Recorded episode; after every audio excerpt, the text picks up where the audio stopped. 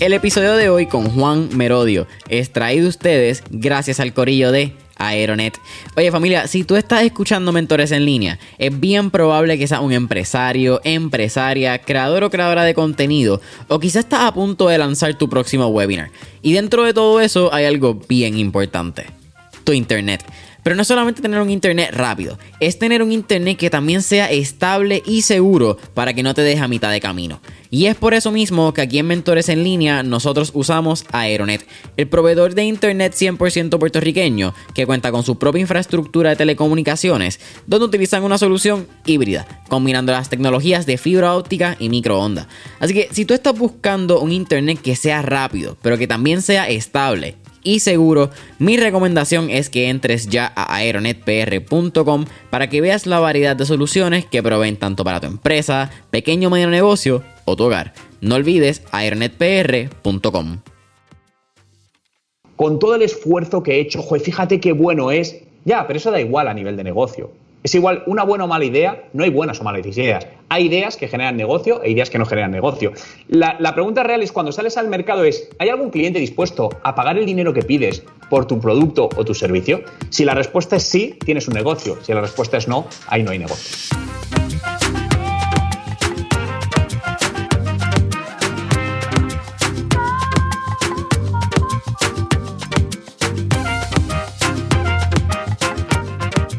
¿Qué es la que hay familia? Mi nombre es Jason Ramos y bienvenidos a Mentores en línea, un podcast donde hablamos con los empresarios e influencers responsables por las marcas más destacadas, para que así conozcas quiénes son tus mentores en línea. Y en el episodio de hoy tenemos un invitado de honor familia. Tenemos a Juan Merodio, quien es emprendedor en serie, autor de más de 10 libros, consultor digital de negocios y es el fundador y CEO de TechD Institute. Juan, ¿qué es la que hay? Bienvenido a Mentores en línea. Hola Jason, ¿qué tal? Un placer. Oye, eh, el placer es todo mío, hermano. Eh, estamos aquí directamente conectados, España y Puerto Rico. Cuéntame, ¿cómo anda ahora mismo España? ¿Cómo anda? ¿Qué está sucediendo en la otra parte del mundo?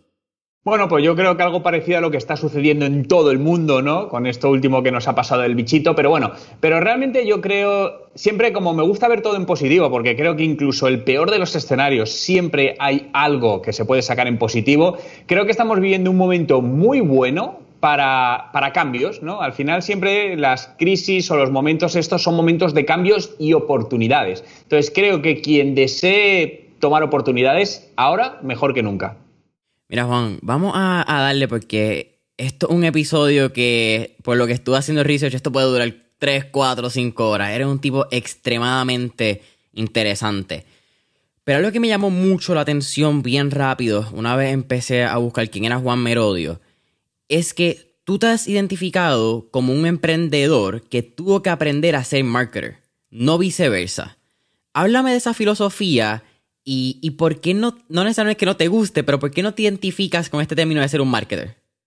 No, yo soy un marketer, eh, realmente sí lo soy. Lo que pasa es que nunca pensé en ser un marketer. Al final yo aprendí marketing porque como me dedicaba o monté un primer negocio en Internet, dije, vale, no tengo mucho presupuesto, necesito saber cómo marketear este producto y enseñarlo a la gente para que me lo compren. Entonces dije, tengo que aprender marketing en Internet. Y a partir de ahí me, fue, me fui formando, ¿no? Y creo que esto es una parte interesante porque creo, no todos los marketers tienen que saber de negocios, pero sí todas las personas de negocios tienen que saber de marketing.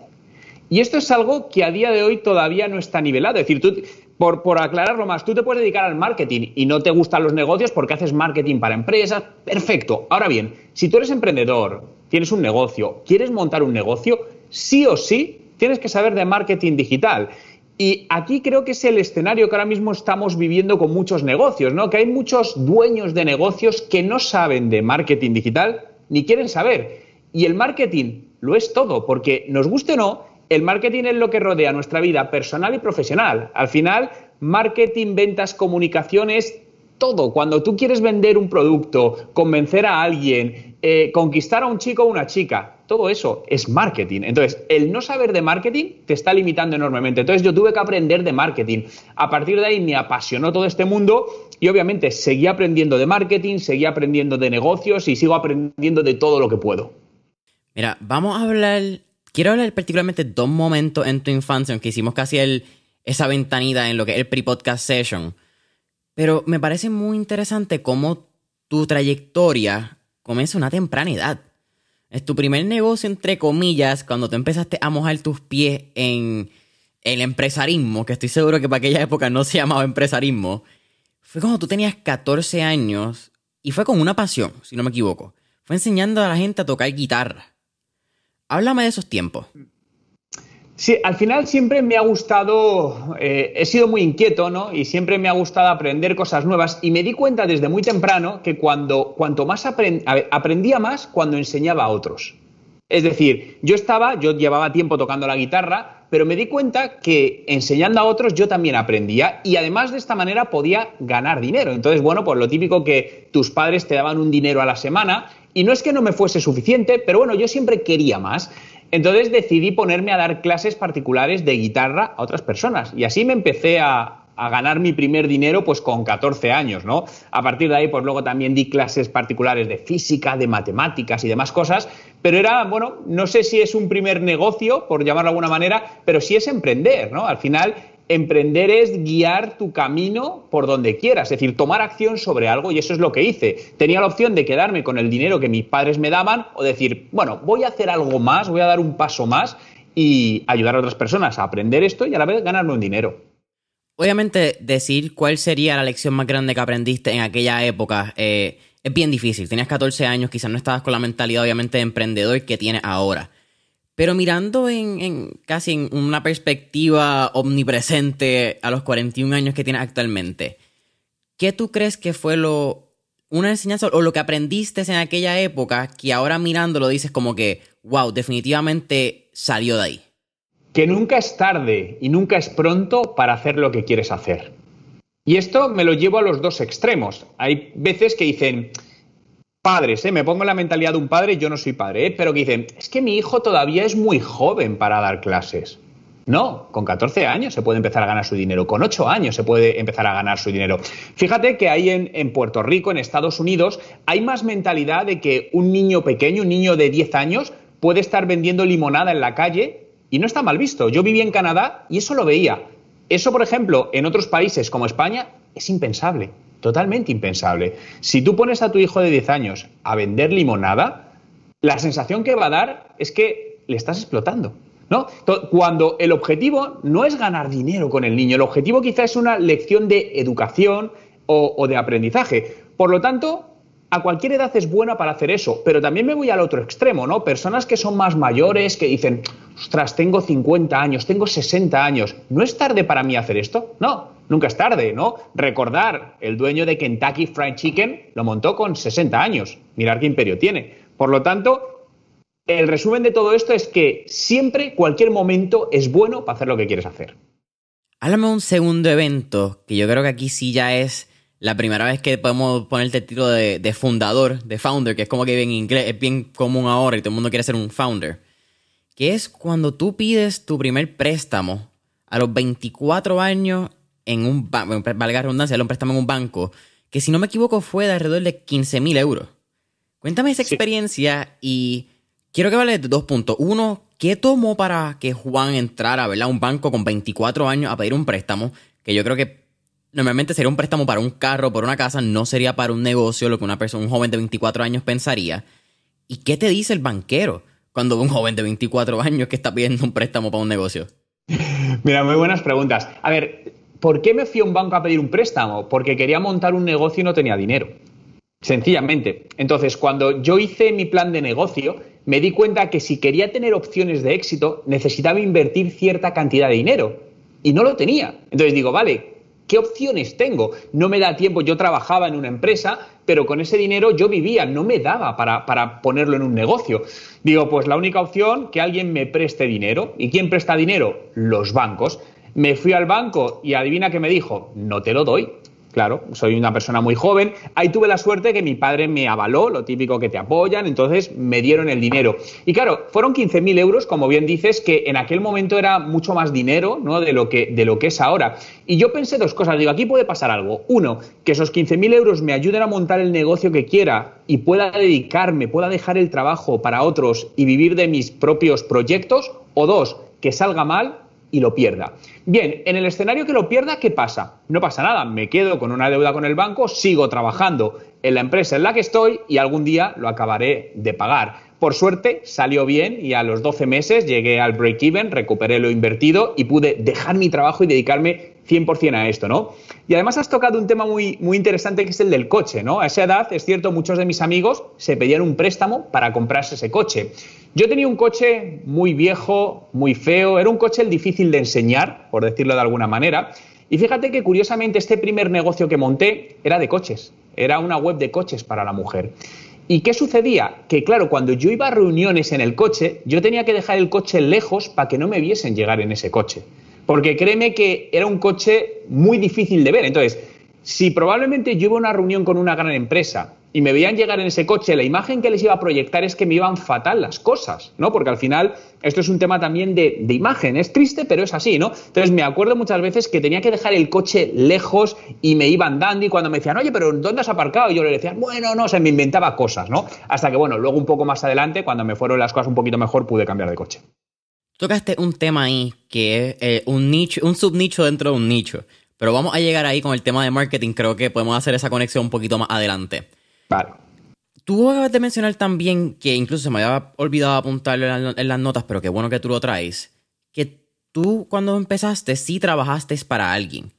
Pero si no me equivoco, y aquí tú me corriges, en tu mente chiquito estuvo bastante inculcado o tú desarrollaste, por no decir la que fueron tus padres o algún source externo, pero tú nunca quisiste trabajar para nadie. Tú querías ser tu propio jefe. Eh, háblame de de cuán incómodo fue aceptar un trabajo. Gracias a Dios, ¿verdad? Montaste la empresa y saliste bastante rápido, por lo que puedo entender. Pero tuviste que estar incómodo para lograr lo que ya en un momento te habías visualizado. Fue difícil, quizás, sacrificar esta visión, entre comillas, sabiendo que a largo plazo lo ibas a lograr. Bueno, a ver, no era lo que más me gustaba, pero yo tenía asumido que es parte del proceso. Y al final, trabajar para otros es bueno, es necesario. Aprendí muchas cosas, ¿eh? Aprendí cosas buenas y aprendí cosas, que, cosas malas que ahora me están ayudando para no hacer tan bien. Entonces, yo al final, en ese momento, pues eh, trabajé de muchas cosas, ¿no? Fíjate, incluso trabajé en el ya desaparecido hace años Blockbuster. estuve trabajando ahí, trabajé repartiendo en moto, de comercial, de todo. Pero sí es cierto que en esos trabajos siempre tuve dificultades. Eh, desde pequeño tú lo decías muy bien, eh, no quería tener jefes, pero todo tiene una base y es que llevo muy mal que alguien me dé órdenes sin una explicación lógica, ¿no? Yo tengo una mente muy, yo soy de ciencias puras, tengo una mente muy estadística, ¿no? Entonces tengo que entender las cosas. Si a mí alguien me dice, haz esto, necesito que me digas el por qué. No me vale porque tú me lo digas sin sentido, ¿no? Eso imagínate en una empresa los problemas que me creaba, ¿no? Porque tenías un jefe directo que a lo mejor me decía, Juan, haz esto. Y le decía, ¿por qué? Y me decía, porque yo lo digo.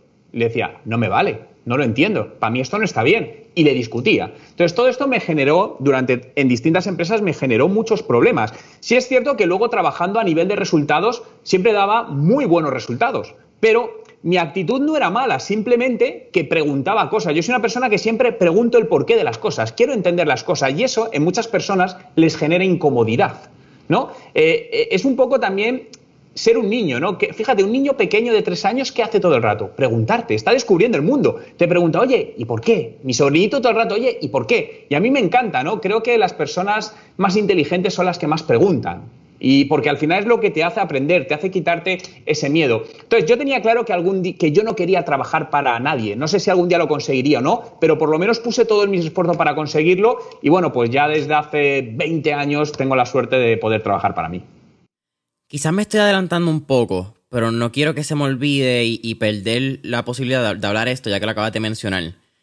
Tú acabas de mencionar que tienes una mentalidad analítica bastante estadística y orientada con la ciencia, te gusta entender el porqué de las cosas. ¿Tú crees que eso ha sido una, o si no, la clave para tu éxito como marketer? que puedes verlo a través de números y procedimientos y resultados en vez de quizás mirarlo desde el lado creativo o el lado como que de venta bonito que muchas veces sucede? Bueno, creo que la creatividad es fundamental, pero sí es cierto que yo no creo en la, en la casualidad, creo en la causalidad, la relación de causa-efecto, y todo sucede por algo. Entonces, creo que la real pregunta que nos debemos hacer siempre es, ¿qué hace que esto suceda? ¿No? Si alguien coge y te tira del pelo, gritas, ¿por qué?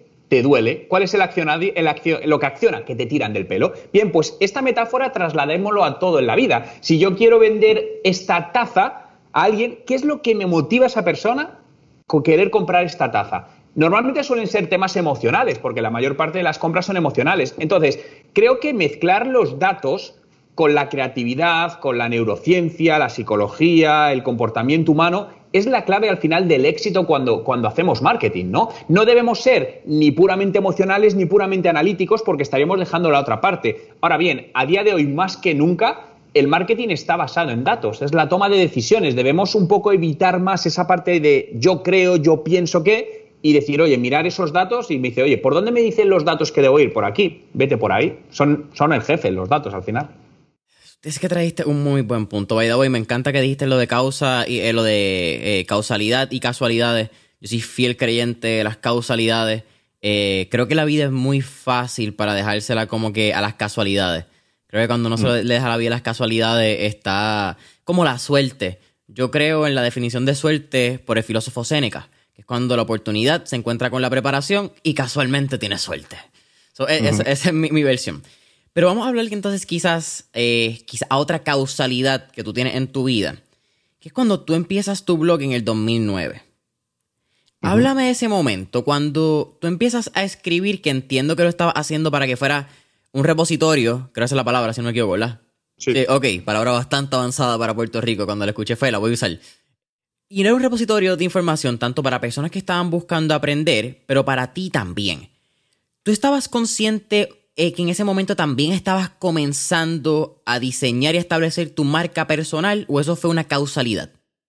No, eso fue una causalidad. Yo en ningún momento pensé en trabajar mi marca personal. De hecho, antes no se hablaba de marca personal. Yo creé ese blog por ese doble objetivo. Primero, porque tengo muy mala memoria. Entonces, todo lo que aprendí en el día a día, digo, voy a escribirlo en un sitio que a mí me ayude a buscarlo cuando necesito. Y de hecho, a día de hoy, mi blog, yo voy al buscador y busco cosas, digo, oye, ¿esto que escribí de qué era? Y lo busco, ¿no?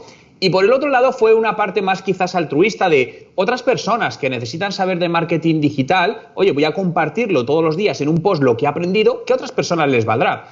Y eso empezó así. Poco a poco, automáticamente, sin yo buscarlo, se empezó a trabajar o a generar esa marca personal, ¿no?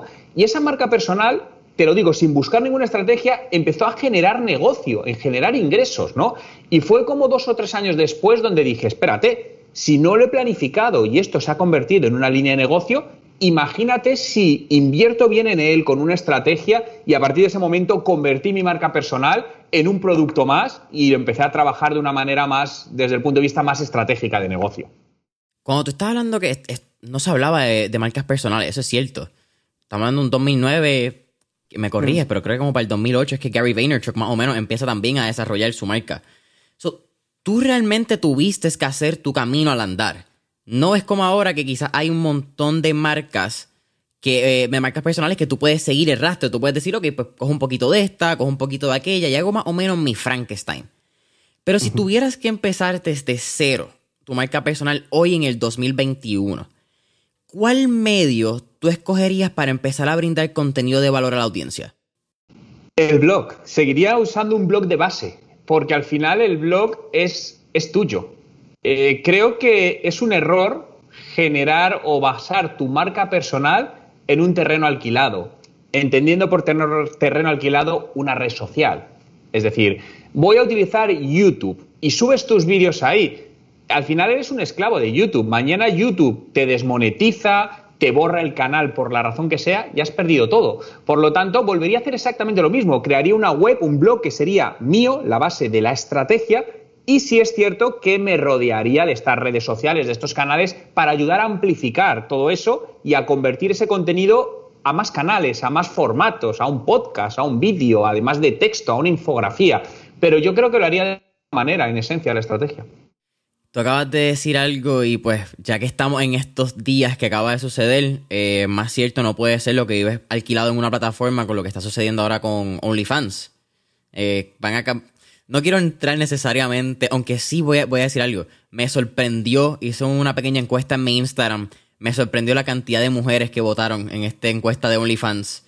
Pero estés de acuerdo o no estés de acuerdo si OnlyFans debería promover eh, la pornografía y pues todo este contenido explícito que hay dentro de la plataforma, hay un montón de personas que han hecho su vida en el pasado año gracias al contenido y lo que generan en esa plataforma. Y en octubre entiendo que es cuando sucede el cambio, va a haber un problema económico grande en muchas de estas vidas porque pues, van a tener que parar quizás de poner sus videos, clips, no necesariamente quiero entrar en qué suben, ¿verdad? Pero... Eh, es súper interesante porque puede suceder de la noche a la mañana. Y YouTube lo hemos visto. Eh, de momento tu canal lleva 4 o 5 años, como el de eh, Weinstein, Eric Weinstein o Weinstein, que es el, científico de Estados Unidos, empezó a hablar de coronavirus y le demonetizaron. Lo que fueron, creo que fueron casi 10 años de trabajo. Es que tú haces cuando mm. sucede. Es bien difícil. Claro, pero al final tenemos que pensar que estas son plataformas privadas, que ellos tienen el poder y la libertad de decidir, hoy te doy esto, mañana te lo quito.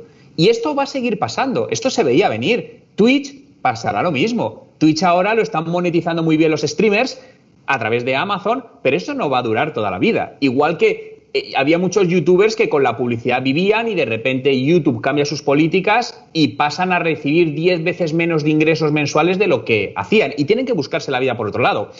Pensemos que al final el valor, voy, a volver a lo mismo, son los datos. Es decir, un seguidor en una red social tuya no vale para nada, porque no tienes manera de contactar con él cuando tú quieras. Y esta es la base. Piensa que lo importante es que tengas tú una manera directa de poder contactar con él. Llámese un WhatsApp, SMS, eh, email. Pero al final tú puedes tener un millón de seguidores en tu Instagram. Pero, ¿cómo contactas con ellos? No puedes. Ni siquiera cuando publicas, como bien sabes, lo ve todo el mundo. Cada vez el algoritmo te capa más. Entonces, ¿de qué me vale tener un canal en Instagram con 500.000 seguidores si cuando publico lo ven 10.000? Es absurdo. Yo preferiría tener otro canal donde les llegue a esos 500.000 y ellos decidan si quieren seguir consumiéndolo o darse de baja, ¿no? Entonces creo que es un poco eh, el engaño, entre comillas, lo voy a poner, que nos han hecho las redes sociales y esto va a seguir pasando. Y OnlyFans, pues es otro caso más. Va a llegar el momento en el desarrollo de nuestra empresa familia que la única manera de poder seguir creciendo de manera sostenible y eficiente es si automatizamos. Lo que sucede es que cuando automatizamos hay tantas variables que considerar, son tantos proyectos que te vienen a la mente, y esto es sin contar la cantidad de innovaciones que pueden haber para tus actuales procesos y procedimientos. Entonces, ¿qué pasa cuando tu equipo necesita ayuda de los expertos en automatización y no saben a quién llamar? La respuesta es JC Automation. JC Automation es una firma de ingeniería que cuenta con sobre 24 años de experiencia sirviendo a la industria de las ciencias vivas con sus procesos y procedimientos de automatización, control industrial y manejo de data. Su conocimiento técnico y vasta experiencia está disponible para cualquier empresa que necesite personas, herramientas y los procesos que han implementado para ayudar con sus necesidades diarias de automatización. JC Automation son los expertos que tu equipo necesita. Y no te preocupes del tamaño de tu trabajo, porque ningún proyecto de automatización es un proyecto pequeño. Llámalos ya al 787-716-4872 o visita su página web www.jcapr.com. Nuevamente, llámalos hoy al 787-716-4872 o visita su página web www.jcapr.com. Tú acabas de mencionar lo que son otros canales de, redes sociales y lo que son tu audiencia. Eh, creo que si hay alguien, by the way, que pueda hablar de tener números y que los números no necesariamente reflejan eh, una conexión directa, tú tienes sobre 140 mil subscribers en YouTube, eh, creo que sobre 50 mil en, Instagram. Forbes te nombró como uno de los top 20 influencers. Juan es una persona altamente reconocida. Pero háblame entonces de la importancia de crear una confianza con tu audiencia. Porque muchas veces vemos, no sé si tiene que ver quizás con, mi generación, que pues eh, glorificamos tener un montón de audiencia, glorificamos esa cifra de número, que al fin y al cabo es una cifra de número eh, completamente eh, sin valor, en mi opinión. Como que es absurdo. De momento la gente se cree que son Bill Gates porque tienen dos millones de followers. Y de momento, pues, ya, sabemos la historia de los influencers. Pero, ¿cómo tú comenzarías a crear una confianza y esa relación con tu prospecto, tanto en una marca personal, pero como en una marca comercial? Porque creo que se trabajan de distintas maneras y aquí tú me corriges. A ver, creo que la base está en la formación barra educación, es decir, en compartir contenido que eduque, ayude, forme a quien es tu audiencia objetivo, independientemente que seas una marca personal o una marca profesional. Es cierto que la marca personal va a generar una mayor conexión porque al final somos personas conexionan con personas, pero una marca comercial al final va a tener que poner personas al frente visible, ¿no? Entonces, bueno, en eso, podemos hacer un, un, paralelismo. Pero como bien decías, el número que puedas tener de seguidores debe ser algo que es muy fácil caer en la tentación o en el ego, ¿no? En estas métricas vanidosas de yo tengo tantos seguidores.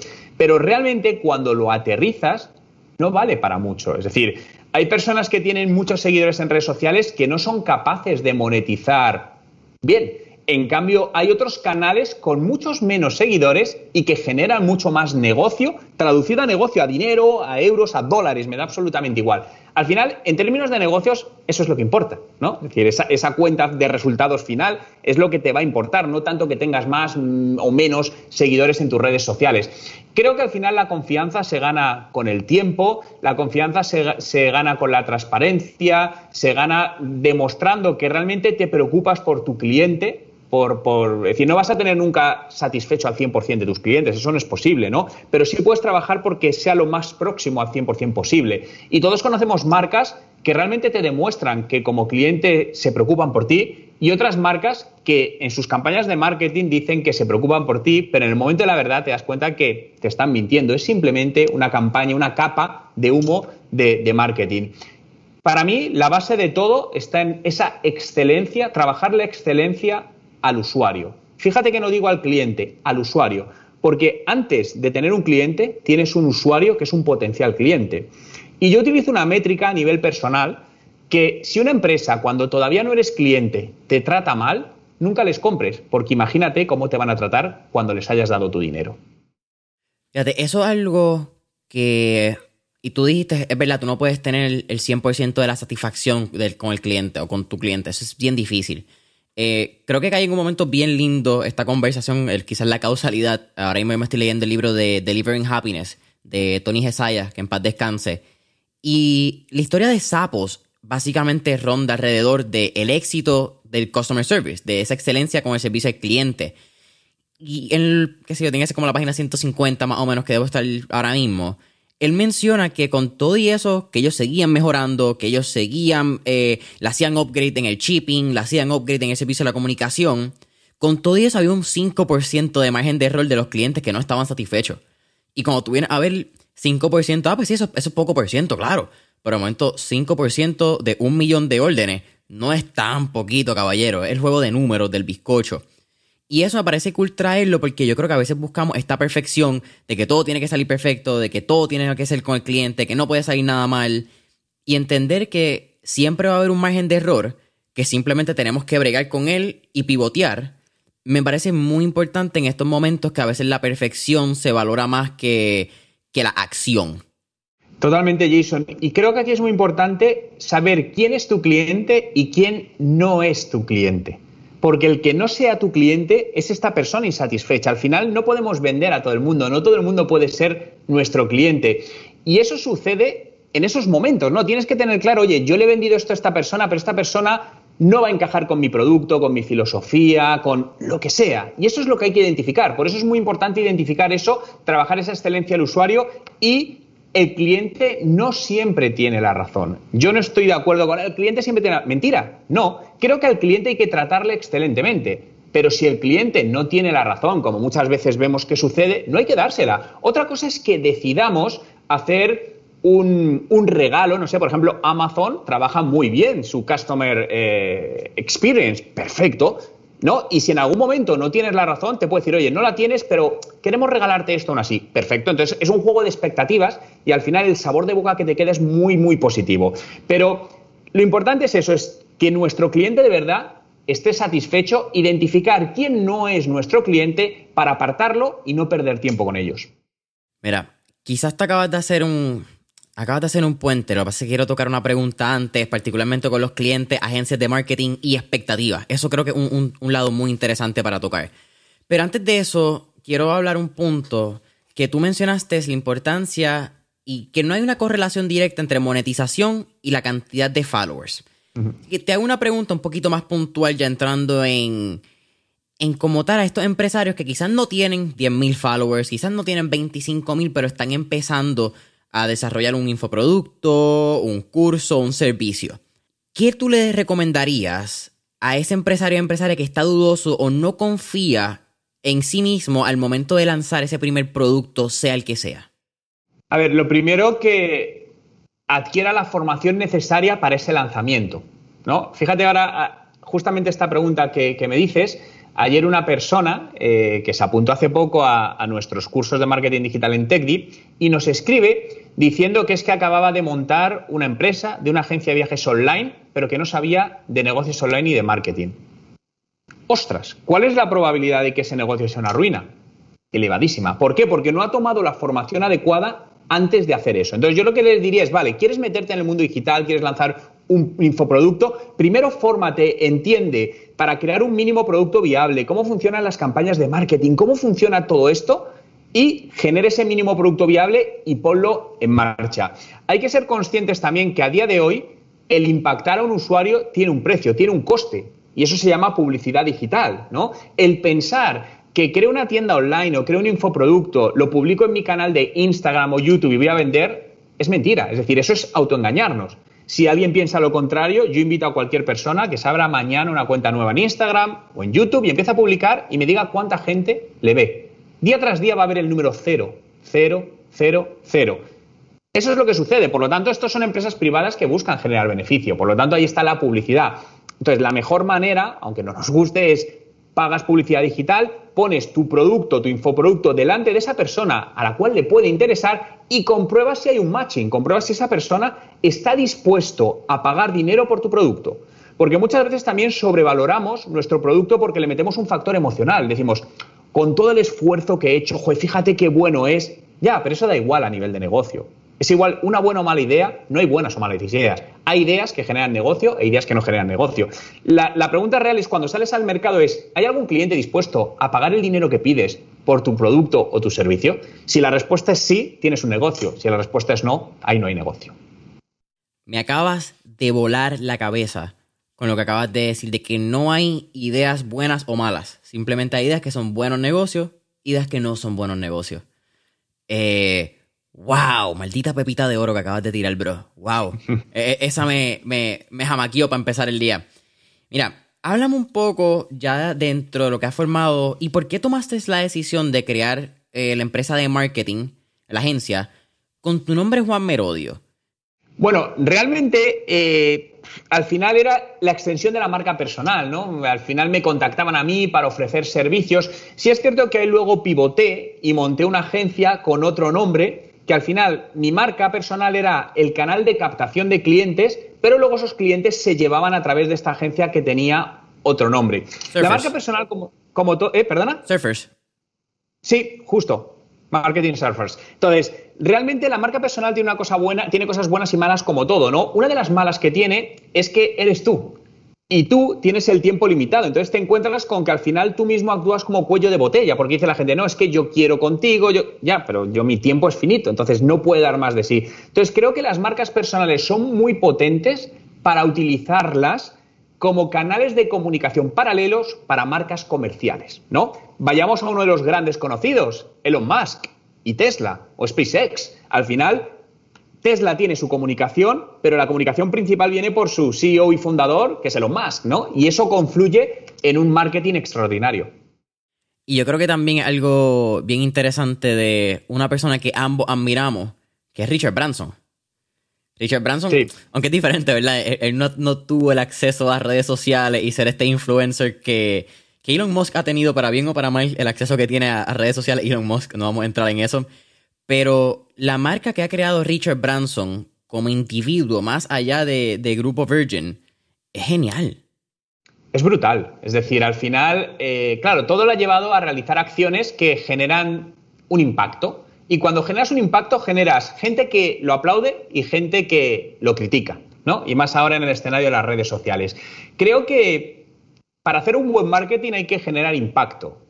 Y el generar impacto supone exponerte a esas críticas. Richard Branson es conocido, sobre todo cuando era más joven, por pues desde vestirse de mujer, hacer ciertas cosas que al final llamaba la atención de los medios de comunicación y así hacía su marketing. Elon Musk hace más o menos lo mismo, si nos damos cuenta, pero actualizado a los tiempos que hoy. A mí Richard Branson para mí es un gran emprendedor, no hay duda, es una de las personas más millonarias o con más dinero de este planeta, pero ha creado un gran imperio, ha creado además unos negocios que me gusta el estilo que lleva y obviamente una gran marca personal. Sí, eh, yo estoy de acuerdo ahí contigo. Eh, recientemente yo he estado en la búsqueda de genuinamente preguntarme quiénes son mis influencias. Y mis influencias y las personas que puedo admirar son bien diferentes. Y yo admiro a un Elon Musk, yo admiro a un Jeff Bezos. Sin embargo, no son mi fuente de inspiración porque no tienen un estilo de vida o quizás no han llevado eh, su vida como a mí me gustaría, en mis pilares y en mis valores. Y me parece bien cool que lo digas porque no, no tenemos que eh, glorificar o whatever sea a un Jeff Bezos, el que no quiera. Encuentra cuáles son esas personas que te inspiran, cuáles son esas personas que te gusta por lo que hacen o por sus valores o cómo hacen las cosas en la vida y dale para adelante. Eh, no hay, no hay mucho que pensar en ese aspecto. Sí, porque al final tienes que buscar a alguien que resuene contigo. Y eso no significa que sea mejor o peor, pero simplemente, igual que en un grupo de amigos, al final a ti te presentan un grupo 10 de 10 personas y hay gente con la que conectas y gente con la que no conectas. Y no pasa nada, ambos sois buenas personas, pero hay una conexión pues porque sois más similares, tenéis puntos en común. Esto es exactamente lo mismo. Tú puedes admirar, como bien decías, a un gran emprendedor, pero no conectas con su manera de hacer las cosas, con su filosofía y te sientes más identificado con, con otra persona. Al final creo que tenemos que aprender absolutamente de, todo el mundo y bueno, coger lo bueno de todos, porque todo el mundo al final tiene cosas buenas. Entonces, una frase que para mí me ha acompañado toda mi vida, eh, o un aprendizaje, una manera de vivir, es escucha a todo el mundo y no hagas caso a nadie. Y esto es importante porque al final tienes que coger esos inputs, pero luego tú cogértelos en tu cabeza, hacer una coctelera y de ahí sacar las decisiones que tú creas mejor. Háblame un poco de esa filosofía, porque no es fácil. No, es fácil las dos vertientes, déjame ser claro. No es fácil escuchar a todo el mundo, porque naturalmente, eh, y esto no es ni algo que uno decide, yo creo que como ser humano, uno tiene unas gringolas bastante posicionadas a sus temas, a sus gustos y a, a una consciente, inconsciente o subconsciente, como queramos llamarlo, porque al fin y al cabo realmente pues nosotros somos enseñanzas de lo que nos enseñado nuestros papás, lo que nuestros abuelos le enseñaron a nuestros papás y lo que nuestro círculo cercano pues ha creado y ha desarrollado en nosotros. Pero ¿cómo entonces te mantienes suficientemente centrado en tus creencias y, confías en ti para escuchar a todo el mundo pero no hacerle caso a nadie? Bueno, al final es la seguridad que tengas en ti mismo. Creo que esto es muy importante. Eh, es tu vida. Y para bien o para mal, aciertes o te equivoques, tú tienes que tomar las riendas de, de ello, ¿no? Al final, todos somos emprendedores. A mí me gusta definirme como emprendedor en la vida porque la propia vida de cada uno es un emprendimiento. Entonces, tú decides por dónde quieres ir. Pagarás las consecuencias buenas o malas en función de, tus decisiones, ¿no? Pero lo que está claro es que si no tomas decisiones, nunca vas, nunca vas a avanzar. Creo que al final eh, no puedes dejar en manos de otros el rumbo de tu vida. Eh, incluyendo por tus padres. Es decir, fíjate que mis padres son, las personas que más me quieren y yo no les hice caso en su momento. Si yo hubiese hecho caso a mis padres, yo no sería emprendedor, porque ellos tenían para mí un plan distinto, porque pensaban que era el mejor según su punto de vista, no el mío. Y con el paso del tiempo vieron que si me hubiese equivocado si hubiese seguido ese camino. Entonces yo decidí desafiar, entre comillas, lo que mis padres querían para mí, decirles, no, yo por aquí no quiero seguir, yo dejo la universidad, yo voy por este camino, porque ahora se habla mucho de emprender, pero claro, hace 20 años emprender era una cosa rara. Cuando tú le decías a tus padres, voy a emprender, te decían, tú estás loco, ¿qué vas a hacer? Búscate un trabajo que te paguen y quítate de problemas, ¿no? Pero al final yo seguí mi camino, entonces creo que esto es lo importante. Tienes que aprender de todo el mundo, pero tú debes ser el que guíe tu, vida para bien o no para bien. Coño, bro, y, tú acabas de mencionar lo que yo ni cuenta me haya dado, pero cuando tú empiezas a emprender, que estábamos hablando, creo que fue el full on digital, fue para la época del 2000, tampoco fue una época fácil para el mundo digital estábamos hablando que estabas viviendo el dot-com bubble que sucedió en Estados Unidos. No sé en cómo tal, entiendo que España y Europa está como un poco más atrasado en términos de cuándo suceden estas explosiones, pero sigue siendo un momento extremadamente turbulente en lo que fue la industria digital. yo iba a decir en esa época, yo creo que lo, lo que hemos vivido digital fue probablemente una de las épocas más feas de lo que hemos vivido. Bueno, ¿qué han vivido? Yo no estaba necesariamente vivo en ese momento. sí, pero bueno, al final, yo siempre, fíjate que en estos últimos 20, 25 años hemos pasado distintas crisis y para mí siempre las crisis han sido momentos de oportunidad. Porque no sé, no sé si la facilidad o llámalo como quieras de ver oportunidades, ¿no? En esos momentos creo que se abren montañas de oportunidades. Y gran parte de los proyectos que he montado los he montado en crisis. Y es cuando mejor me anito, ¿no? Porque al final, no sé, abro esos, esos agujeros. Entonces, creo que si buscas el momento perfecto, nunca va a llegar. Porque nunca hay un momento perfecto para nada. No al año. No, simplemente hazlo. Y sobre la marcha, vete construyendo. Porque al final el construir algo es un proceso y ese proceso te tomará llevar, te tomará cosas que aciertes, cosas que te equivoques, pero todo eso se va construyendo, ¿no? Al final, fíjate si te hago un comparativo con la bolsa, ¿no? Las acciones, a lo largo del tiempo tienen picos y valles, pero cuando tú lo miras en 10 o 20 años, es una línea recta que crece. Esto es exactamente lo mismo. Al final, los picos son decisiones positivas, los valles de decisiones negativas, pero todo eso tiene que existir para que en un plazo de tiempo haya un crecimiento. Pero a la misma vez entender eso y eso que tú acabas de decir, que quizás también fue lo que estábamos hablando eh, en el pre-podcast session, con lo que es postergar la satisfacción instantánea, es algo que aquí tú me puedes corregir también, tienes 20 años más de experiencia que yo en la vida, pero no es fácil. Creo que ahora con el 20, qué sé yo, de que salió Instagram, Twitter y todas estas redes sociales, la satisfacción instantánea cada vez es más obvia y es, estamos literalmente estamos adictos a ellas. Creo que es la palabra correcta, ya que pues son cosas que no están en nuestro control, hay una neuroquímica que está detrás de ellas. Eh, es bastante complicado a nivel ya... Eh, tú, mencionaste ahorita lo que es la neurociencia, yo creo que eso es realmente el campo que estamos atacando. Eh, también he hablado de Martin Lindstrom, Biology, increíble libro, revolucionario en mi opinión. Pero, ¿cómo pudiste, cómo has mantenido, vamos a hablar de presente, quizás la misma confianza en ti o la confianza en tus distintos proyectos cuando toca el momento de estar en los valles. Porque hay un valle de la muerte en, lo que es el empresarismo, pero no todo el mundo está dispuesto a sobrepasar ese valle de la muerte. Es que, al igual que otro gran emprendedor, yo disfruto el proceso, no el fin. Entonces, cuando tú eres capaz de disfrutar el proceso, no buscas esa gratificación o recompensa instantánea, al final a mí me gusta el proceso de montar un negocio. Por lo tanto, no es tanto el objetivo de ganar dinero con el negocio, eso será la consecuencia, pero yo disfruto todo el proceso. Y también es muy fácil dejarnos llevar por lo menos bueno. Es decir, hay una cosa que para mí siempre también me ha ayudado mucho, que es qué debes hacer en aquellos momentos críticos. Y normalmente debes hacer lo contrario a lo que te apetece.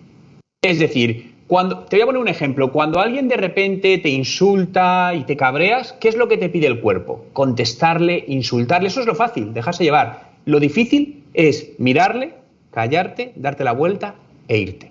Pero esa es la mejor de las decisiones. Entonces, al final, creo que es muy fácil dejarse llevar por este cortoplacismo, pero tenemos que luchar contra ello, ¿no? Ser lo suficientemente inteligentes como para luchar contra ello, pensar que al final la vida es un proceso de muchos años, en principio, y que cuando tengamos 20 llegaremos a los 30, a los 40, a los 50 y llegaremos a, a, los 70, ¿no?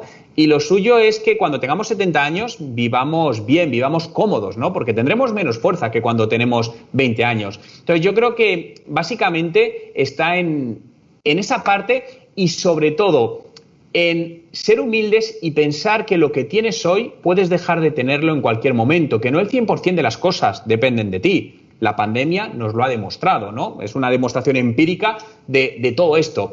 Y que hoy estés ganando mucho dinero no significa que lo sigas ganando. Antes mencionabas influencers que han estado ganando mucho dinero y en poco tiempo ha habido algunos que, ¡paf!, por X razón se les ha acabado y no han podido mantener su nivel de vida. ¿Por qué? Porque tenían un nivel de vida sobrevalorado. Resumiendo todo esto, a mí me enseñaron desde muy joven a vivir por debajo de mis posibilidades. Es decir, independientemente de lo que gane, yo vivo con este dinero. Y esa decisión la tomé hace muchos años. Yo vivo ahora mismo con el mismo dinero que vivía hace 15 años. Exactamente con el mismo dinero. Porque al final es lo que necesito para vivir. Y el resto lo utilizas para hacerte ese colchón o esa vida más fácil para estos altibajos que van a ir sucediendo. Mira, tú acabas de traer el tema de la pandemia. Y ahorita mencionaste también, eh, en verdad llevas súper bien el paso de la entrevista, tú mismo la estás poniendo y, y me, me gusta mencionaste que muchos de los emprendimientos que has creado han sido en crisis. Y creo que el último también sale en una crisis. Así que háblame un poco de por qué tomas la decisión de fundar lo que es TechD Institute. Y yo creo que lo que queda del podcast podemos ir en un tomo y dame a hablar de, la academia, marketing digital y, me gusta. Vamos por encima. Sí, pues bueno, tengo que decir que esto estaba previsto, es decir, TechDi nació en abril de 2020, en plena pandemia, pero esto ya estaba previsto el lanzamiento, simplemente la pandemia se cruzó por medio y no me alteró los planes, ¿no? Yo llevaba muchos años con ganas de montar un instituto donde otras personas, aparte de, mí mismo, pudiesen aportar valor. Y aquí es donde te, te uno con lo de la marca personal. Yo llevo muchos años dando clases, haciendo cursos, pero claro, desde mi marca personal soy yo es muy raro que otra persona dé cursos desde la marca personal de Juan Merodio. Entonces, eso para mí era un freno. Digo, vale, necesito montar un negocio que permita que sin yo estar visible pueda funcionar y pueda seguir aportando valor a la gente. Y eso fue por lo que nació el Instituto de Marketing Digital TECDI, ¿no? Para crear una institución donde enseñemos a cualquier persona que quiera aprender de marketing digital, algo que a día de hoy es imprescindible, y además metiéndole otra componente a un precio asumible para todo el mundo. Porque sí es cierto que pues hay muy buenos cursos, pero no todo el mundo tiene el poder adquisitivo para pagar todo esto. Entonces, realmente, si tú quieres, si tú quieres estudiar marketing digital con Tecni, puedes. Es decir, habrá miles de razones para no querer entrar en Tecni, pero el dinero no será, porque por resumirlo, TechDi es más barato que Netflix, por ejemplo. Entonces, no hay razón para económicamente no aprender marketing hoy. ¿Qué tú crees? Y, aunque aquí tenemos. Eh, tú mencionaste algoritmo yo ni siquiera revisé ese lado, pero ¿tú te dropeaste de la universidad o tú terminaste? No, yo la dejé, la dejé al cuarto año. ¡Wow! Tú sí eres atrevido, caballo. A ver, la dejé con el problema, imagínate, de mis padres, eh, obviamente totalmente en contra, eh, pero no era mi camino. Es decir, y además, lo peor, que la dejé sin tener un plan B. Y yo la dejé y dije, ¿qué hago ahora con mi vida? Literalmente, no tenía ningún plan B. Entonces me encontré así y dije, bueno, pues vamos a empezar a trabajar en algo. Y me, me dediqué a vender pisos, inmobiliaria, no real estate, bienes raíces. Entonces, bueno, ahí empecé y ya hasta coordené un poco mi cabeza, ¿no? Pero yo sentía, y para mí no me arrepiento, ¿eh? fue una de las mejores decisiones de mi vida, dejar la universidad. No voy a decir que perdí cuatro años, porque ni mucho menos, aprendí muchas cosas, conocí gente excepcional, muchos de ellos siguen siendo mis amigos, no lo, no, no lo dejaría de hacer, pero creo que hice bien en cortarlo cuando lo hice. Mira, traigo el punto de la universidad y by the way, me parece interesante porque como quieras estuviste en Harvard varios años después hiciste un, un curso en la universidad, creo que en Disruptive. Sí, The Rapid Strategies. Sí, porque al final creo en la formación, es decir, no creo en la formación universitaria para mi materia, obviamente, si quieres ser médico o arquitecto, hay que pasar por la universidad, pero si quieres ser emprendedor o marketer, creo que la universidad no es el mejor de los caminos. Ahora bien, hay muchísimas universidades, como puede ser Harvard y otras, que tienen cursos excelentes, como este que hice, que para mí fue un curso auténticamente brutal. Ok, ya, tú trajiste el tema, así que vamos a darle... Eh, eh, eh, a mí me encanta porque este es un tema controversial dentro de las cosas que eh, en el 2021 son controversiales, que son casi todas, actually. So, es medio difícil. Pero tú acabas de decir que necesariamente si tú estás buscando crecer un negocio, emprender, la universidad no es para ti. Yo estoy completamente de acuerdo contigo. La universidad, si tú vas a la universidad pensando, y esta es mi opinión, Jason Ramos, pensando que vas a salir como tremendo empresario, tremenda persona de negocio, creo que estás mirando universidad mal. Para mí, la para mí no, la universidad se llama universidad porque aprendes un conocimiento universal. So, puedes tener la oportunidad de aprender de arte, de ciencias sociales, de humanidades, de lo que tú quieras. Pero, ¿qué piensa Juan Merodio de estas universidades que ahora en el 2021 están empezando a dar bachilleratos en marketing digital? a ver, Desconozco, creo que cada país habría que aislarlo. Eh, por lo menos en España, lo que conozco hasta ahora sigue estando, hay un total desenfoque entre la realidad del mercado y la formación universitaria en esta disciplina. Creo que está totalmente desenfocado. Para mí la mejor manera de que alguien si quiere aprender de emprendedurismo o de negocios es aprender con distintos tipos de formaciones pagadas, no pagadas, online, online y ponerse a ejecutar y aprender rápidamente. Al final, la educación es una, es una industria, es un, es un negocio, ¿no? Eh, realmente yo he dado clases en muchos máster y me he dado cuenta todas las horas que al final se rellenan porque hay que justificar el precio de un máster. Pero la realidad es que podríamos dividir en 10 veces menos la parte que realmente necesitas para aprender eso. Y luego hay otro punto muy importante. Tú aprendes no cuando estás en clase, sino cuando sales de clase y aprendes lo que, lo que y aplicas lo que has aprendido. Yo una cosa que siempre les decía, o les sigo diciendo eh, a mis alumnos es, tienes que dedicar al menos el doble de tiempo a la puesta en práctica de las horas que has dado. Es decir, si has tenido una clase de dos horas, debes dedicar al menos ocho horas fuera de clase a poner en práctica eso que has aprendido teóricamente. Porque en clase tú no aprendes, en clase te cuentan cosas. Tú aprendes cuando coges esas cosas y dices, vale, ahora cómo lo aplico yo al mundo real. Por lo tanto, una universidad donde yo me encontraba que de lunes a viernes tenía ocho horas de clase, si yo hago esa multiplicación, significa que cada día tendría que dedicar, aparte de las ocho horas de clase, 32 horas a poner en práctica eso. Nos hemos ido de horas, el día tiene 24. Por lo tanto, para mí ya hay una incoherencia muy grande aquí.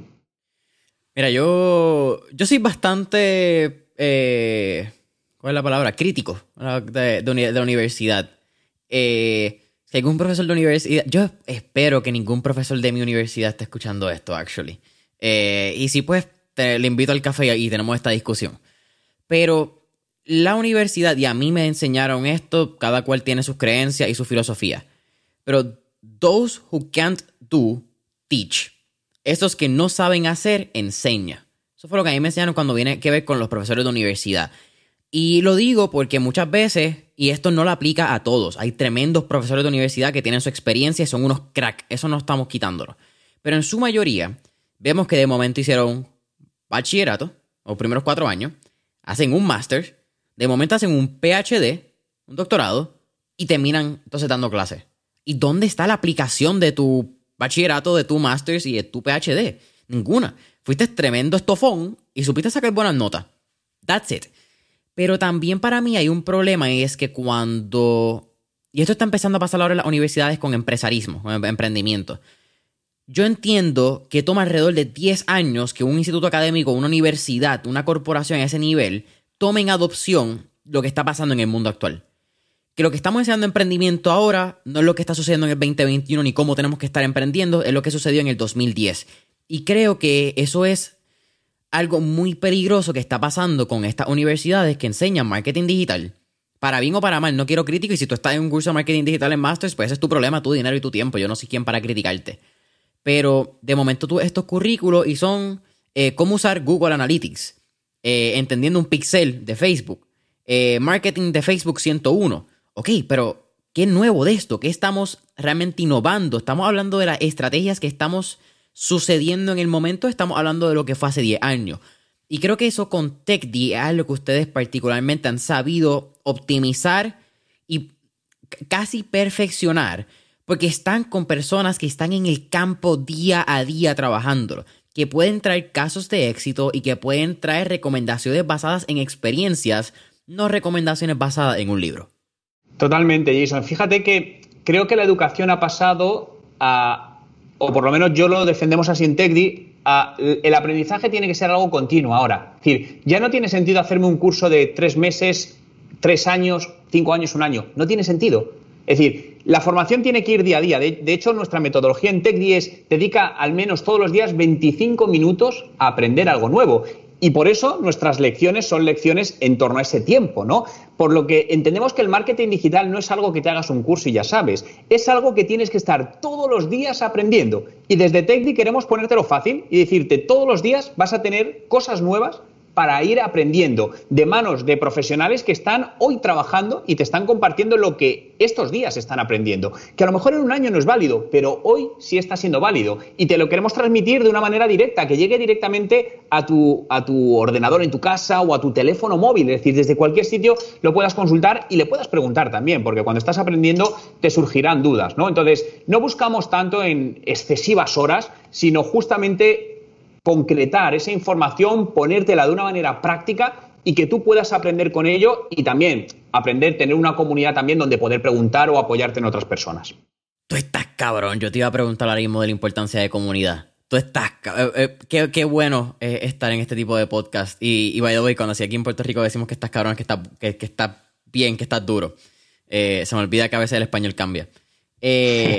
sí, últimamente me ha pasado bastante con otros países. Es medio loco. Y se siente cool aprender. háblame del, del rol que tiene la comunidad y la importancia Particularmente cuando estás creando este tipo de... Y yo creo que podemos hacer una comparación también con la cantidad de masterminds que están habiendo y que se está poniendo trendy el término. Pero al momento de la educación, que yo creo que es incluso eso es algo que en un momento la universidad tuvo, no han dado pie con bola, obviamente, como, como ha ido evolucionando y el proceso digital. Pero el rol de una comunidad, en no solamente en tu interés, pero mantenerte consistente en esto que tú estás hablando de, la educación, que me parece súper interesante, porque lo miras casi en una fórmula de interés compuesto, de momentum.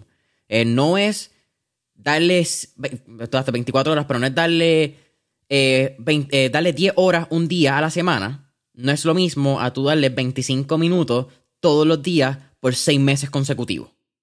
Sí, fíjate que, a ver, la comunidad, es decir, todos necesitamos otras personas y aparte, durante tu aprendizaje o en tu día a día te van a surgir dudas. Y una de las cosas es, ¿a quién pregunto esto? Entonces, tener un espacio donde tú puedas coger tu ordenador o tu teléfono y decir, oye, chicos, me ha pasado esto, ¿qué haríais? Simplemente esa opinión, para mí eso tiene un valor enorme. Y que eso lo puedas tener siempre, en cualquier momento, siete días a la semana, 24 horas al día, que puedas llegar y preguntar a otras personas y otras personas te den su opinión, su punto de vista, otros compañeros o profesores, ¿no? Que pueden ser profesionales de, esa temática. Entonces, para mí esa, esa parte es totalmente fundamental, porque al final es la experiencia que cada uno tiene. Y ahí te van a dar distintos puntos de vista, tú coges todo y volvemos a lo mismo. Con eso ya tú y tu criterio y tu pensamiento crítico tomas la decisión que para ti consideras que, es mejor. Y luego también quiero poner en valor la parte presencial, porque lo online está muy bien, pero lo presencial es necesario, ¿no? Y ahora mismo, pues obviamente por razones obvias no hemos podido hacer nada, pero eh, ya ahora en septiembre organizamos el primer evento anual de TechDeep presencial en un teatro aquí en Madrid, ¿no? Porque al final creemos que es muy importante el poder desvirtualizar o conocernos en persona, ¿no? Porque hay ciertas conexiones que vía online no suceden. Esto al final es así, esas energías no fluyen igual. Entonces creo en el equilibrio, en estos modelos híbridos entre formación online y puesta, puesta presencial también. Eh, es, muy real. Ahí, y again, quizás esto puede ser full a neurociencia y ya un, lado de ciencias que yo me he dado cuenta que me gusta mucho más cuando lo, lo empecé a ver en en qué me gusta, no simplemente en biología física. Pero hay una hormona, hay una hormona, testosterona que uno, pues, inconscientemente huele con reacciones de estando con las personas y tú creas inconscientemente, valga redundancia nuevamente, pues, este tipo de conexión que sucede. No tengo realmente no mucha más explicación, simplemente sucede. Sí. Mira, Juan, estamos casi terminando mentores en línea para ser consciente de tu tiempo. Pero tengo una última pregunta de particularmente de tu año en Canadá. Sé que te mudaste a Canadá para aprender inglés. Eh, me parece extremadamente. Eh, eh, en inglés sería bossy, creo que en español es cojonú, como que tienes que tener un, buen par. Para irte completamente incómodo a una ciudad donde pues, tú no conocías inglés, tenías que emergerte para aprender. Y estuviste, creo que fueron cinco años, si no me equivoco. Cuatro, sí. Cuatro. Si pudieras mirar atrás esos cuatro años, ¿cuál fue la lección más grande que te dio poder vivir en una ciudad donde no conocías a nadie, donde no hablabas el idioma, y si no me equivoco, también tuviste que vivir con una persona durante el primer año que no era parte de tu familia. Pues fue como volver en mi vida 15 años atrás, totalmente. Es decir, al final, eh, ahí en Puerto Rico tenéis la suerte de poder hablar inglés desde pequeños, lo cual es magnífico. Aquí en España la formación en inglés no es tan buena, entonces al final te encuentras con que no sabes inglés y lo necesitas para muchas cosas. Entonces, claro, tanto mi mujer como yo decidimos, vamos a irnos a Toronto a aprender inglés. Claro, nosotros teníamos una vida montada y cómoda aquí. Nosotros vivíamos en nuestra casa desde hace más de 10 años, nuestros coches, nuestros amigos, todo cómodo, es decir, una vida cómoda y tuvimos que desmontar todo, todo. E irnos a un país donde ni hablamos el idioma, ni conocíamos a nadie. Es más, como bien decías, el primer año compartimos casa con una señora, lo cual para nosotros fue una salida de zona de confort brutal, ¿no? Decir, yo estaba acostumbrado pues a moverme con mi coche aquí en Madrid y allí de repente pues ya transporte público, tal. Bueno, son salidas de confort, pero yo siempre todo eso busco un aprendizaje brutal. Y para mí fue brutal, es decir, aprendí inglés, sí, pero eso te puedo decir que fue casi de las cosas menos importantes que aprendí allí. Aprendí de una cultura del esfuerzo, una cultura de, poner en valor a las personas y el trabajo de las personas brutal. Tuve la suerte de poder trabajar con personas allí y ver procesos de empresas allí. Obviamente tener amigos, hacerme amigos maravillosos que siguen, siguen siendo amigos míos. Entonces, bueno, pues creo que estas salidas de confort son incómodas, ahora lo miro con tiempo atrás, eh, pero, pero son necesarias para avanzar en la vida. Juan, para mí ha sido un absoluto placer tenerte aquí en Mentores en línea. Siempre al final hacemos un round de preguntas de fuego, así que vamos por encima. Venga, dale. La primera, si tuviéramos la oportunidad de estar en la película Back to the Future y tener un DeLorean, ¿a qué época, década o periodo histórico te gustaría ir y por qué? Ostras, eh, pues mira, en torno a principios del, del 1900. Más, atrás me daría miedo, porque creo que épocas anteriores había cosas bastante terribles en el mundo y me daría miedo donde aparecería. Entonces creo que el 1900 sería muy interesante porque no está tan distante del mundo en que vivimos y podría aprender muchas cosas para adelantar en el día de hoy. Me gusta. Es verdad, antes del 1900 es como que medio raro. Sí. Se, se pone bien raro de momento el mundo. Sí. Segunda pregunta. Tenemos un playlist en Spotify que se llama Mentores en línea, el playlist, donde tenemos todas las canciones que motivan a nuestros emprendedores. Así que, con eso dicho, ¿qué canción motiva a Juan Merodio quizás cuando se está preparando para una conferencia? Uf, ostras, tengo, ahí me es difícil, ¿eh? porque tengo, tengo varias. Ah, ¿Cuál te puedo decir? Normalmente me gusta mucho la, la música heavy. Te podría decir desde alguna canción de Metallica, de Iron Maiden, de Megadeth, alguna canción así potente, no sé, algo que te meta un chute de energía, porque al final cuando vas a salir a una conferencia eh, lo que tienes que activar es la adrenalina, ¿no? Entonces hay ciertos ejercicios, entonces una música fuerte te ayuda a estimular el cerebro para salir con más fuerza. Cool. E-, ese lado, fíjate, lo de adrenalina nunca lo había pensado, pero es cierto, me tiene total sentido porque hay veces que tú entras y sales de la conferencia, es como que un glimpse en, en tu tiempo, en tu vida, es como que y eso es lo que pasa a muchos jugadores. Es el shock de adrenalina y es sal y es lo que mm. tienes que hacer. Es casi eh, inconsciente. Sí. Tercera pregunta. ¿Qué tres libros le recomendarías a nuestra audiencia? Hazlo, de Seth Godin, eh, su versión en español, porque creo que es un libro que el título, el título lo dice todo. Hay otro que se llama The Business Punk, que es de los fundadores de una cervecera irlandesa, y creo que es un libro brutal de salida de zona de confort a la hora de, montar eh, un negocio. Y el tercero, te haría autopromo con mi último libro de la regla de los tres segundos, que nada tiene que ver con marketing ni con negocios, aunque lo puedes aplicar. Básicamente es una metodología para conseguir en tu vida personal y profesional aquello que quieres. Ese yo voy a buscarlo. Eh, ¿Dónde está disponible el libro? En Amazon, en Amazon está, en Amazon lo tienes, tanto en Kindle como, como físico, la regla de los tres segundos. Eh, el título me gusta, me da curiosidad. Eh, tengo una, los tres segundos más son los tres segundos más importantes de tu vida, para hacer un poco de spoiler, es cuando te levantas. Uf, ok, eh, qué interesante. te, digo después algo fuera de cámara, interesantísimo que traiga ese comentario. Juan, ¿cuál es tu última pregunta? ¿Cuál sería un último tip o recomendación que le daría a nuestra audiencia? Hazlo. Es que, eh, como el libro, ¿eh? sea lo que sea, lo que sea, ¿eh? me da igual, en tu vida personal o profesional, hazlo. Es decir, no te lo pienses mucho, no tengas miedo, hazlo. Y si te equivocas, te levantas y sigues adelante. Hazlo. ¿Cuál es el libro, el nombre, el título, el nombre de, el título del libro de Seth Godin en inglés, by the way? No lo. Yo no sé si este es el de la, vaca púrpura, de Purple Cow. creo, es. Creo que es ese, pero tengo ahora mis dudas. Ok. Sí, es que como en, eh, normalmente yo leo en inglés las traducciones de títulos, a veces unas son más como que certeras, otras son como que diferentes. En el caso de Gran Cardón, que es 10X Rule en inglés, la regla de, oro en los negocios en español. Entonces, de momento mm. de 10X a EA. So, medio complicado. Mira, Y Jason, ah, mete un libro más, que has dicho a Gran Cardone. Eh, be Obsessed or Be Average. Brutal, de Gran Cardone. Brutal. Ese, fíjate, ese me falta leerlo de él. Muy bueno. Juan, para mí ha sido un absoluto placer tenerte mentor en línea. Eh, gracias por decir presente. Eres un absoluto crack. Cuéntanos, ¿dónde pueden conseguirte en redes sociales, canal de YouTube, TechD? Que no eres un tipo muy difícil de encontrar. Mira, lo más fácil, bueno, en mis redes sociales es mi nombre Juan Merodio en todo, pero lo más fácil, vete a Google, busca Juan Merodio y ahí te sale todo lo mío. Eso es bien cierto. Tiene muchas páginas en Google bajo su nombre. Eh, es bien divertido verla llegar y seguir viendo. Eh, TechD, cuéntame.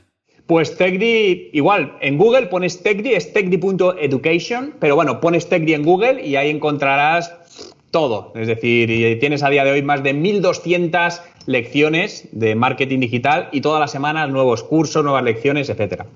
TechD, T-E-K-D-I, y de punto, no Y. Así que, familia Mentor en línea, recuerda techd.education, verifica Juan Merodio en Google, eh, dale subscribe y déjase esa campanita en YouTube, subscribe, comentarios, cinco estrellitas en Apple Podcast, follow en Spotify y hasta la próxima.